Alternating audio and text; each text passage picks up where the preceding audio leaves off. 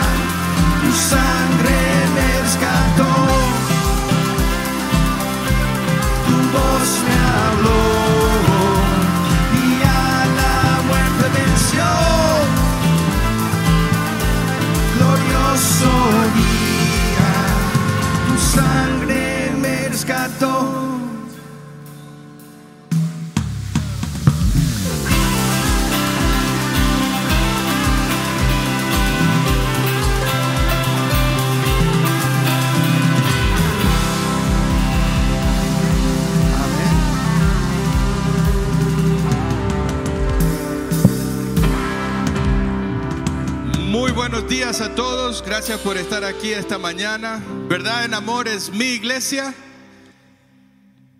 ¿Qué sigue? Jesucristo es mi Señor y Salvador. Dios me ama a mí.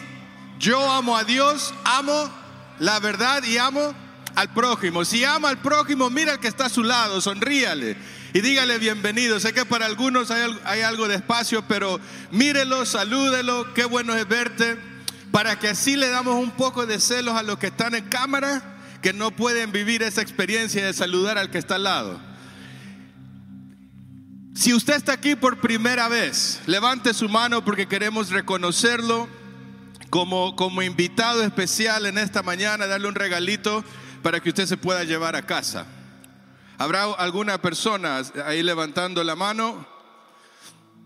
Bueno, creo que todos acá somos este de casa. Esta semana ha sido una semana buena. Los jóvenes tuvieron el día viernes una actividad que si usted tiene hijos entre 12 y 18 años se lo perdió. Estuvieron jugando fútbol, comieron rico, eh, se estuvieron eh, riendo mucho y pasaron un tiempo bastante, bastante bien. Ni el, frío lo pudo parar de eso. Así que esté entonado, la próxima reunión no será este viernes, sino que será el próximo, porque es cada 15 días. No se lo pierda. Si usted está sentado y quiere saber cómo puede ser parte de esta iglesia, de este grupo, hable con uno de los pastores que nosotros con mucho gusto le vamos a decir cómo ser miembro de esta iglesia. ¿Cómo se encuentra en esta mañana? La mitad dijo bien, uno súper y los demás se me quedaron mirando. ¿Cómo están esta mañana? Bien, ¿está usted listo para continuar alabando, sí o no? Bueno, entonces pongámonos de pie. Vamos a orar y también utilizar este tiempo para poder ofrendar. Dios ha sido, es y será siempre bueno. Y la promesa de Dios es esto, Él dará siempre lo suficiente. Lo suficiente a veces es más para nosotros, a veces entre nuestros ojos es poco, pero a los ojos de Dios es siempre suficiente. Y la Biblia enseña esto, que realmente no es la cantidad que uno dé, sino con el corazón con que uno lo da. La Biblia dice que cuando había gente que iba al templo, dice que unas personas agarraban la bolsa llena de monedas haciendo un ruido, las dejaban caer para que dijeran, mira todo lo que ofrenda. Y dice Jesús miró a una viuda que llevó dos moneditas. Y esas dos moneditas ella las llevó y la colocó como ofrenda.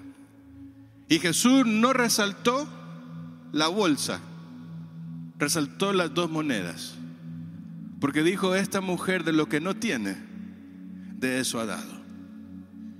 Que Dios nos permita dar con ese mismo corazón. Amado Dios, gracias por esta mañana. Gracias porque a pesar de la lluvia, usted nos permite poder estar aquí juntos, poder cantar y, poder eh, mirarnos la cara el uno al otro. Gracias porque usted es bueno, porque usted nos sostiene y porque usted nos da la posibilidad de poder amarle, de poder conocerle y de continuar, Señor, juntos adorando su nombre en esta mañana. No merecemos tal privilegio, pero reconocemos su gracia y por eso le agradecemos. En el nombre de Cristo Jesús. Amén.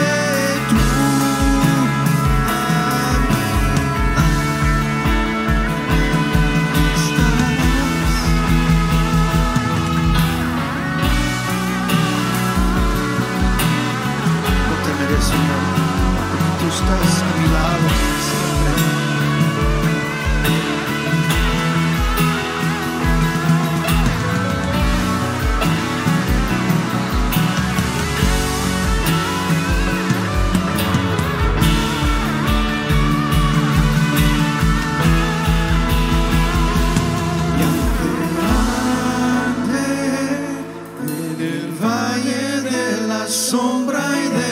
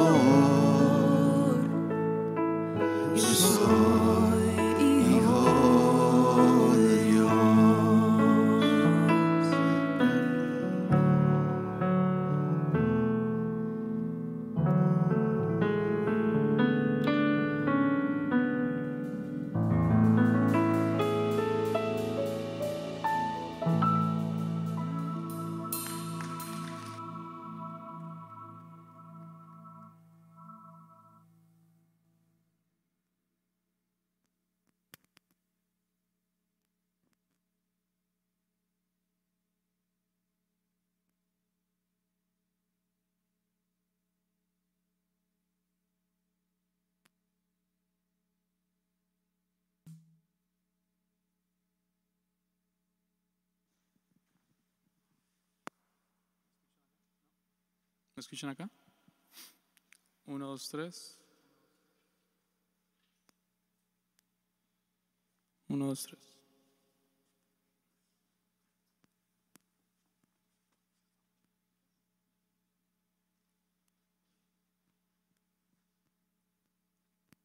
Un intento más.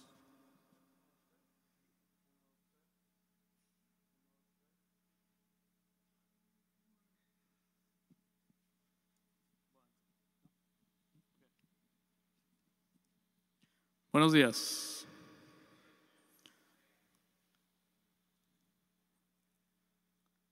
Muchas gracias de nuevo a los, el equipo de alabanza por ah, guiarnos y acompañarnos en esta hermosa alabanza. Traje una almohada acá no porque me voy a quedar dormido los voy a hacer dormirse, pero espero que ahorita nos sirva para algo. Observar. Observar, según la definición del diccionario, significa examinar atentamente. Para poder examinar algo atentamente necesitas que una imagen clara y disponibilidad de tiempo.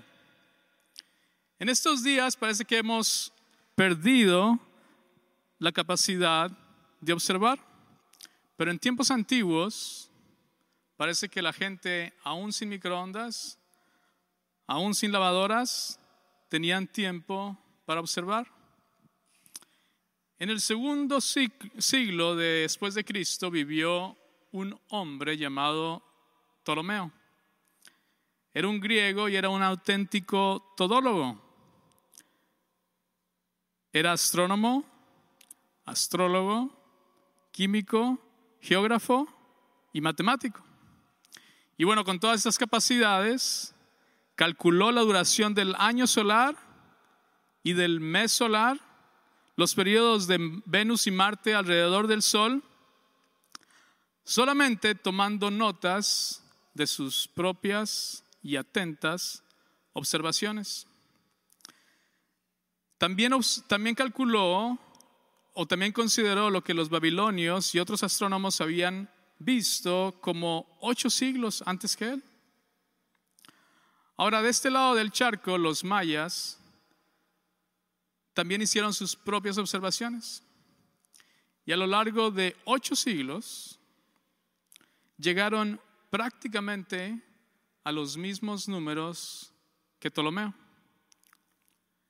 Y por más increíble que parezca, los cálculos de Ptolomeo y los cálculos de los mayas son muy cercanos a los que hoy consideramos como los números correctos. Y todo esto lo consiguieron sin la asistencia de ningún instrumento. Solo observando con sus propios ojos y tomando nota por mucho, mucho tiempo. En estos lugares geográficos muy distintos, en templos históricos muy distintos, ellos, esos observadores, comenzaron a darse cuenta que los cuerpos celestes tenían un ritmo y una pauta. Hablamos nuestras Biblias en Salmo 148, que es la lectura de hoy, y ahí vamos a estar.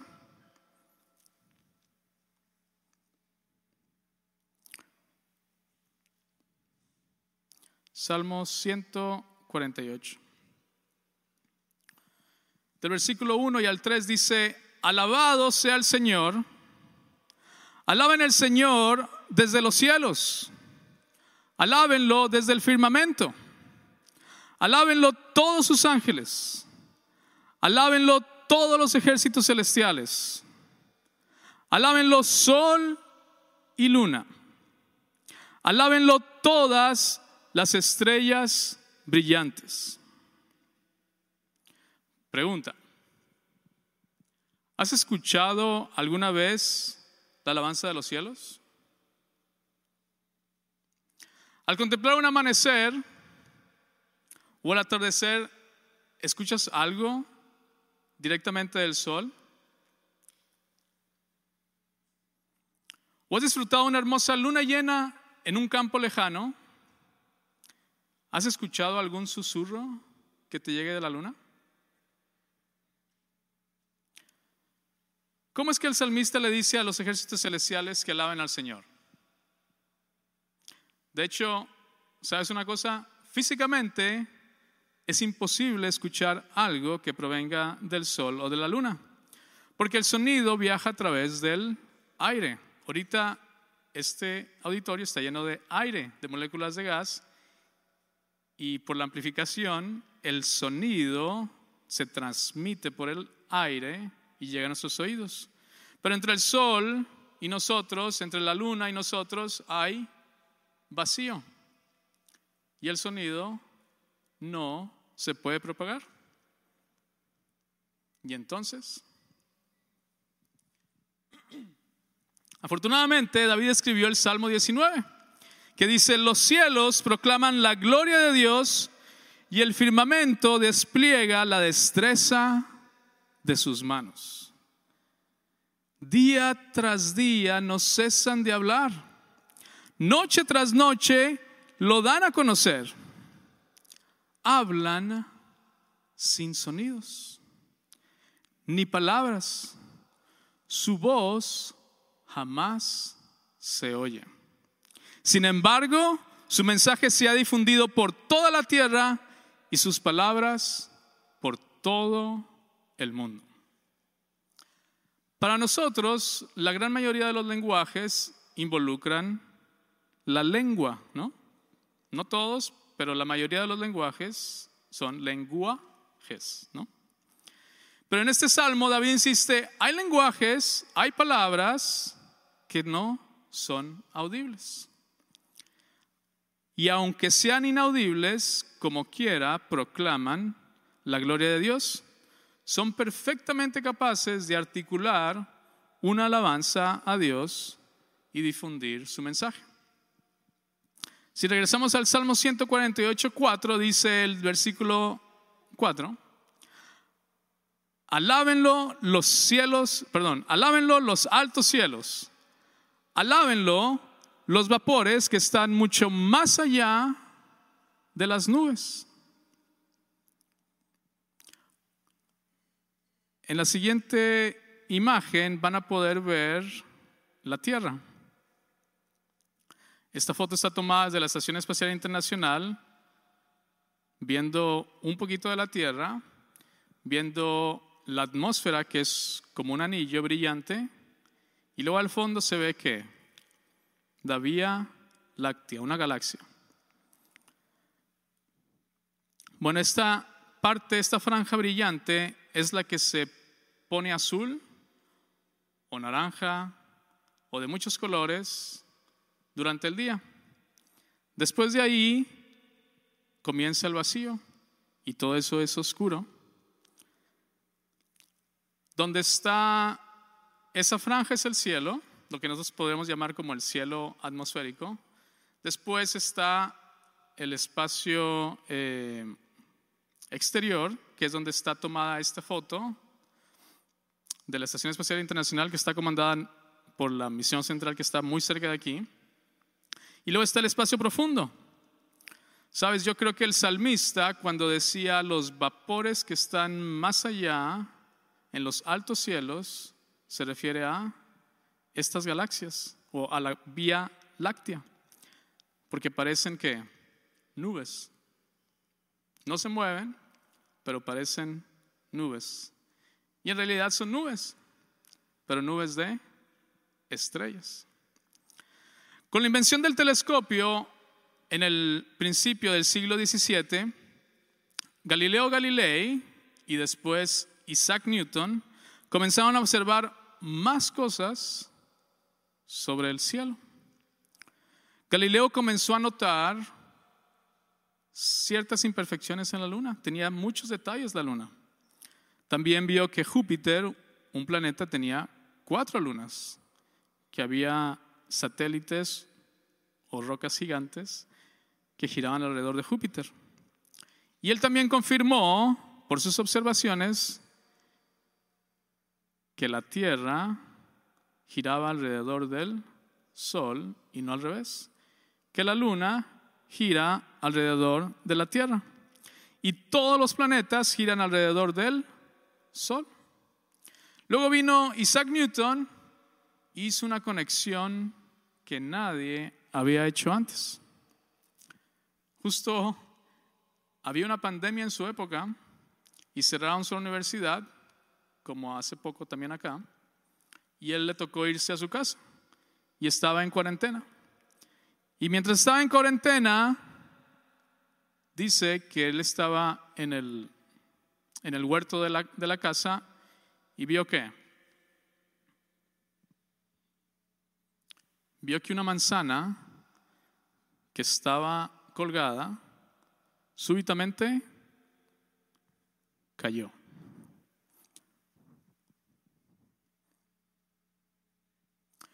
Cuando ustedes vieron caer esa manzana, cayó como? Directamente hacia el suelo, en forma vertical, no hacia los lados, no hacia arriba, sino de forma directa hacia la tierra. Y la conexión que hizo Newton, que nadie había hecho, era, hmm, así como esta manzana está siendo atraída hacia la tierra de forma directa, lo mismo está pasando con la luna. La luna está siendo atraída hacia la tierra. Es más, todos los cuerpos celestes están siendo atraídos unos a otros de acuerdo a una misma regla. Y entonces hizo más observaciones, se puso a calcular y entonces desarrolló lo que aún hoy, aún hoy conocemos como la ley de gravitación universal, que se usa extensamente desde que el hombre trató de llegar al espacio, se basó y usó y confió en esas fórmulas para poder llegar a la luna. Más recientemente, en el siglo XX, se desarrollaron otro tipo de telescopios, no solamente ópticos, que solamente ven la luz que nuestros ojos, a los que nuestros ojos son sensibles, sino que también pudieron desarrollar telescopios que tienen otros sensores, que son especiales, que pueden observar otro tipo de luz, que son radiaciones como los rayos X, como el infrarrojo, las ondas de radio, microondas, rayos gamma y rayos ultravioleta. Con todos esos equipos que son más sofisticados, eh, se, pueden- se pudieron hacer y se han estado haciendo y se siguen haciendo descubrimientos todavía más grandes sobre el espacio que nos rodea. Por ejemplo, está nuestra galaxia. Nosotros estamos en la Vía Láctea. La imagen de la izquierda es un diagrama, porque todavía no podemos tomar una foto de nosotros, un selfie de la Vía Láctea, porque es imposible. Ahora, la foto de la derecha, esa sí es una galaxia que podemos observar. Y la estructura es muy similar a la nuestra. Ahora, ¿nosotros dónde estamos? ¿Ven esa flecha amarilla? Bueno, ahí está el sol. Ahí está el sol. En medio de esa mancha de estrellas está el sol y nuestro sistema solar. De hecho, al lado de nosotros, o bueno, al lado de, del sol hay una estrella que se llama Próxima Centauri. Pero está tan, tan, tan, tan lejos de nosotros que no decimos a cuántos millas o kilómetros está, porque sería un número exageradamente grande. Lo que hacemos mejor es medir la distancia en años luz. Es decir, lo que le toma a la luz, que viaja muy rápido, la distancia que recorre en un año, eso es un año luz. Bueno, Próxima Centauri está a 4.2 años luz de nosotros. Pero no podemos viajar a la velocidad de la luz. Si ahorita con la tecnología actual y la velocidad de las naves espaciales actuales viajáramos a esta estrella, nos llevaría 6.300 años llegar a la próxima estrella que tenemos. Es estimado que el ancho de nuestra galaxia en años luz son 90 mil. Es decir, si estás en un extremo de la Vía Láctea hasta el otro, son 90 mil años luz. Es tan grande que es muy complicado comprenderlo. Sin embargo, tú y yo conocemos cuál es su origen. Salmos 148, 5 al 6 dice que toda cosa creada alabe al Señor, pues Él dio la orden y todo cobró vida. Puso todo lo creado en su lugar por siempre y para siempre. Su decreto jamás será revocado. Es decir, las leyes gravitacionales que descubrió Isaac Newton fueron diseñadas originalmente y establecidas por Dios. Desde el principio y desde entonces, todo lo obedece. Desde una galaxia hasta una manzana. Nadie se escapa. Ya que estamos hablando de manzanas, tal vez lo voy a poner ahí para que, para que no les desespere a los que les gusta el orden. Hablando de manzanas, vamos a regresar de este viaje espacial y regresemos a la tierra, porque el versículo 7 dice, alaben al Señor desde la tierra. Si tú vives en esta tierra, este versículo es para ti. Después de ver la inmensidad del universo y tratamos de ver esta delgada capa en la donde vivimos, podemos decir somos qué? Somos insignificantes. Somos nada. Sin embargo, este hermoso planeta en el que vivimos no está lleno de insignificancias. Fíjate lo que dice el versículo 7. Ustedes, criaturas de las profundidades del océano.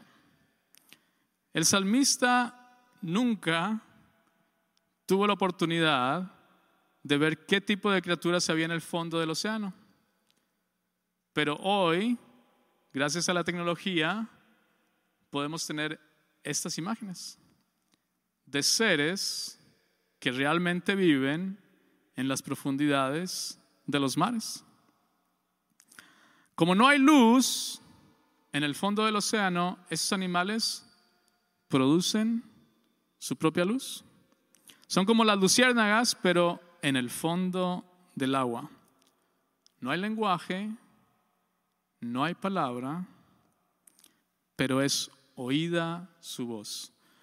En la siguiente también podemos ver imágenes de otras criaturas que desde lo profundo del mar emiten sus alabanzas. Versículo 8 dice, el fuego y el granizo, la nieve y las nubes, el viento y el clima que le obedecen. Le está diciendo, todos ustedes alaben al Señor. ¿Qué vemos aquí en esta imagen ahora? ¿Un qué? Un huracán, los conocemos muy, muy bien. Esos fenómenos tienen nubes, mucho viento, a veces también granizo y fuego en forma de relámpagos. ¿sí? Los huracanes son parte del clima y el salmista dice, ustedes alaben a Dios. Ahora, ¿qué vemos aquí? Ya lo habían visto, ¿no? ¿Qué es? Es una galaxia. ¿Soy solamente yo o ustedes también alcanzan a ver la gran similitud que tienen estos dos, estas dos imágenes? Que son dos fenómenos, que son dos cosas creadas por Dios. Son fotos, no son diagramas, no son conceptos, son imágenes. Tienen un centro, ¿sí? Parece que están girando en forma de espiral. Parece que están siguiendo una misma regla. Principalmente ambas tienen un mismo creador. Este paralelismo geométrico, que parecen ser los mismos patrones, pero a escalas completamente distintas, tienen un nombre. Y en matemáticas se les llama fractales. Tengo curiosidad. ¿Cuántos han escuchado antes la palabra fractal? Muy bien. Muy bien. Bueno, para el resto de la gente que no lo ha escuchado o que no ha visto esta palabra, no han visto la palabra, pero han visto estos patrones. Ténganlo por seguro. Esta primera imagen que ven aquí, un pulmón, muy bien. Es una radiografía de un pulmón donde hay un tubo principal, que es el bronquio, uno de los bronquios, y que se va bifurcando, se va dividiendo en otros bronquios más pequeños y luego cada vez más pequeños y cada vez más pequeños. ¿Sí? Muy bien, la siguiente imagen que ven ahí en medio es un, un árbol. Y el árbol tiene un tronco principal y después tiene, se divide en ramas más pequeñas y luego más pequeñas y luego más pequeñas. ¿Sí lo ven? Y después tenemos el un relámpago. Y el relámpago tiene una descarga principal y luego después se va dividiendo en descargas más pequeñas y más pequeñas y más pequeñas. Bueno, fractales, aquí están. Ya los han visto. ¿Quién diseñó los pulmones? ¿Quién diseñó los árboles? ¿quién diseñó al relámpago? Bueno, el relámpago se propaga, no es como que exista, es momentáneo, es instantáneo, pero ahí está. Job 28, 26 dice, hizo las leyes para la lluvia y trazó un camino para el rayo. Entonces, en base a estas imágenes, trazó el camino del rayo, pero en sí es el mismo de los pulmones, en sí es el mismo de los árboles. Salmo 148, 8 dice, ustedes las montañas y todas las colinas, los árboles frutales y cedros y los cedros, los animales salvajes y todo el ganado, los animales pequeños que corren por el suelo y las aves. Es una lista muy grande y no hay tiempo para analizar cada una de ellas, pero créanme que en cada una de estas elementos, en, cada uno de estos podemos encontrar elementos de estos patrones, de estos fractales. Sabes, algunos han llamado a los fractales la huella digital de Dios. Pues su mano se nota en todo lo ancho y largo de la creación. En otras palabras, los cielos los vemos a través de un telescopio o utilizamos un microscopio para ver cosas diminutivas. Y en todo ese amplio espectro vemos la mano de Dios y su huella digital. Entonces podemos ver desde una galaxia, podemos decir en nuestra desde nuestro punto de vista infinitamente grande, o un huracán, o un animalito que se arrastra por el suelo como un caracol, ese mismo patrón lo podemos ver. Hay lenguajes, hay palabras, sin embargo, es oída su voz. ¿Quieren ver un ejemplo más? El microscópico copo de nieve. En el versículo 8 él también habló de la nieve, que le alabe al Señor. Como se pueden dar cuenta, estos patrones, estas simetrías, también están presentes en el sencillo copo de nieve. Puede ser sencillo, pero su belleza es impresionante. ¿Sabes qué es más impresionante o más sorprendente? Cada año sobre esta tierra caen un septillón de copos de nieve. Un septillón, pues es mucho. Millón, billón, trillón, cuatrillón, quintillón, me imagino, sextillón y un septillón. Bueno, el hecho de que caigan es sorprendente, pero el hecho de que matemáticamente los investigadores han dado- se han dado cuenta que ninguno de ellos es igual. Cada uno es distinto. Tan distinto como nosotros. El 11 al 12 dice que alaben al Señor, ¿quiénes? Los reyes de la tierra y toda la gente, los gobernantes y los jueces de la tierra, los muchachos y las jovencitas, los ancianos y los niños. Es decir, todo la población mundial que alabe al Señor. No voy a hablar nada del cuerpo humano, que ahí nos podríamos eh, dedicar meses y meses y meses. Pero lo importante aquí es que sepas que no importa qué lugar ocupas en la sociedad, no importa en qué fase de la vida estés, el salmista dice que todos alaben el nombre del Señor. Ahora una pregunta, ¿a quién le gusta que le digan qué hacer? ¿También te incomoda que te digan qué tienes que hacer y cómo lo tienes que hacer? ¿Cierto? Bueno, no sé si ustedes se dieron cuenta también, pero a lo largo de este salmo, el salmista como que está dando órdenes, ¿no? Y no da órdenes a todo el mundo, da órdenes a todo el universo. Dice que todos alaben al Señor. Once veces repite, alaben al Señor de una forma imperativa, en forma de orden. ¿Qué les parece? ¿Está bien que alguien imponga esto a los demás? ¿No es como un poco incómodo que alguien te esté diciendo, oye, alaba al Señor?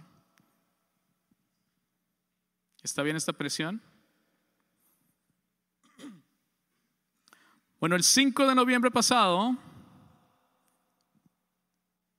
los Astros de Houston alzaron un trofeo, ¿cierto? No muy lejos de aquí.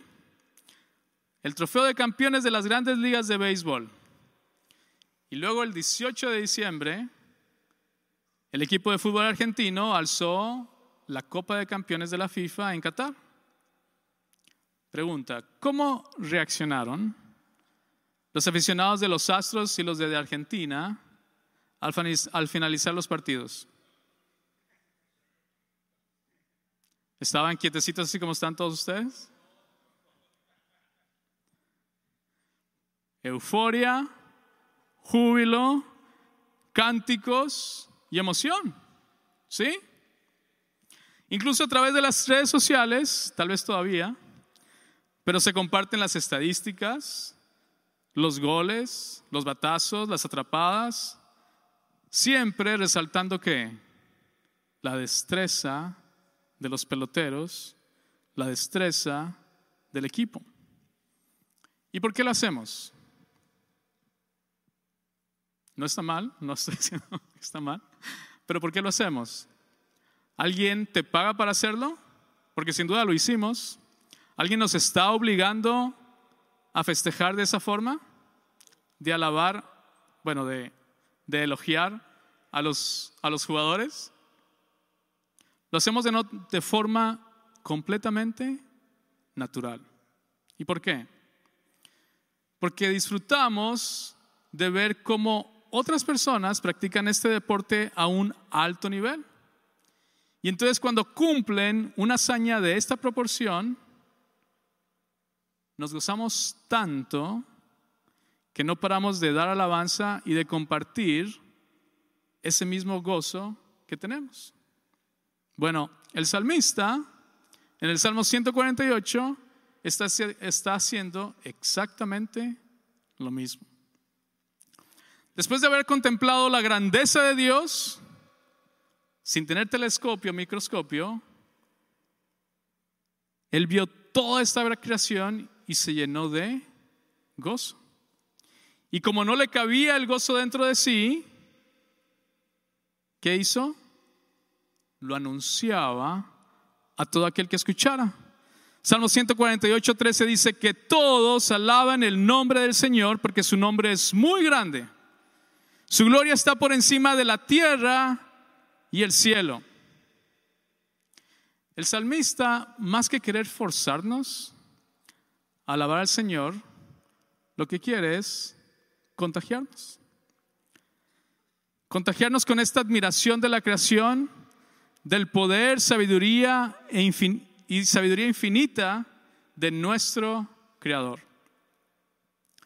Nosotros también podemos experimentar que su amor y su gracia al punto de llenarnos de tanta satisfacción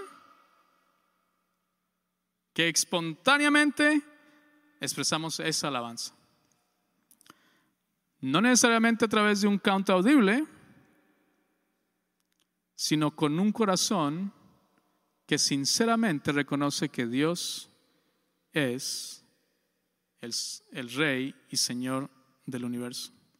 Algo así como lo que escribió Pablo cuando escribió Romanos 11, del 33 al 36. Y lo voy a pedir al equipo de alabanza si puede ir pasando.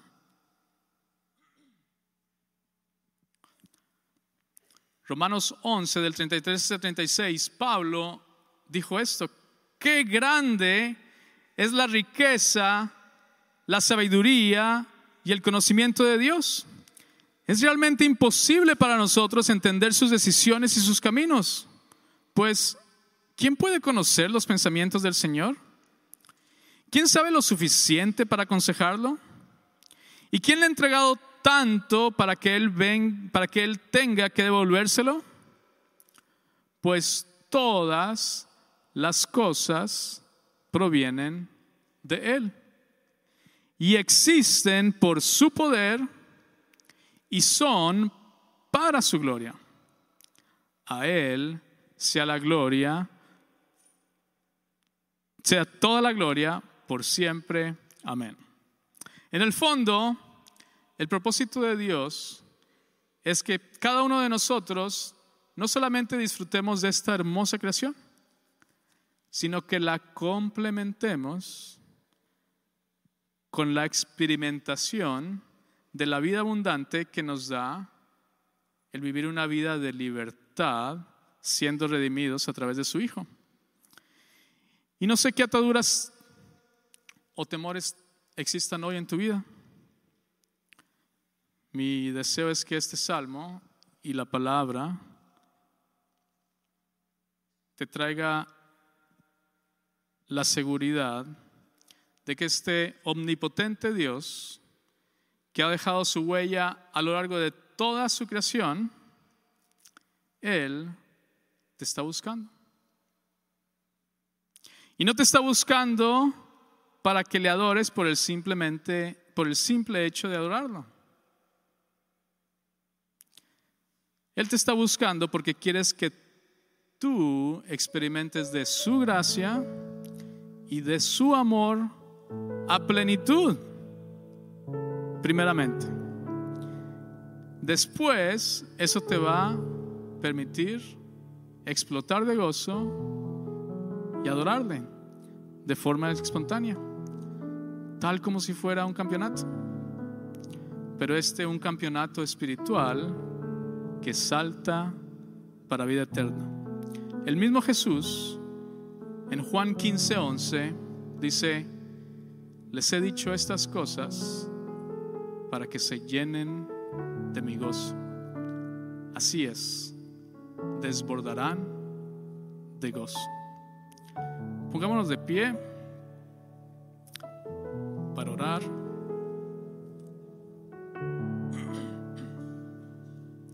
Y despedirnos con una alabanza.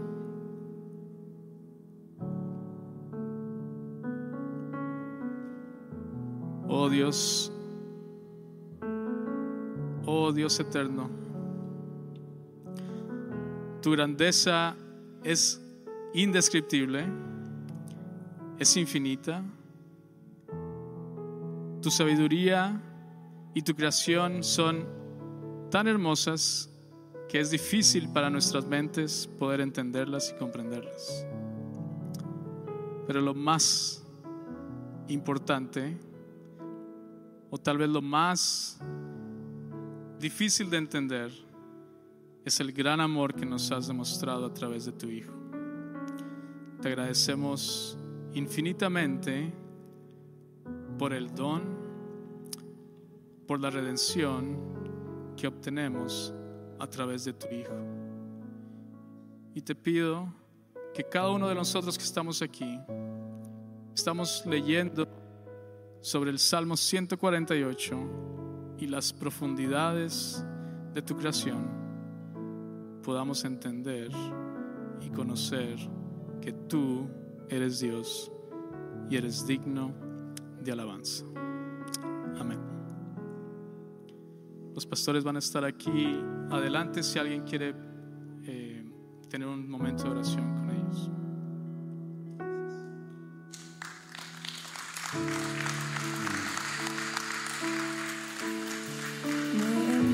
pessoa.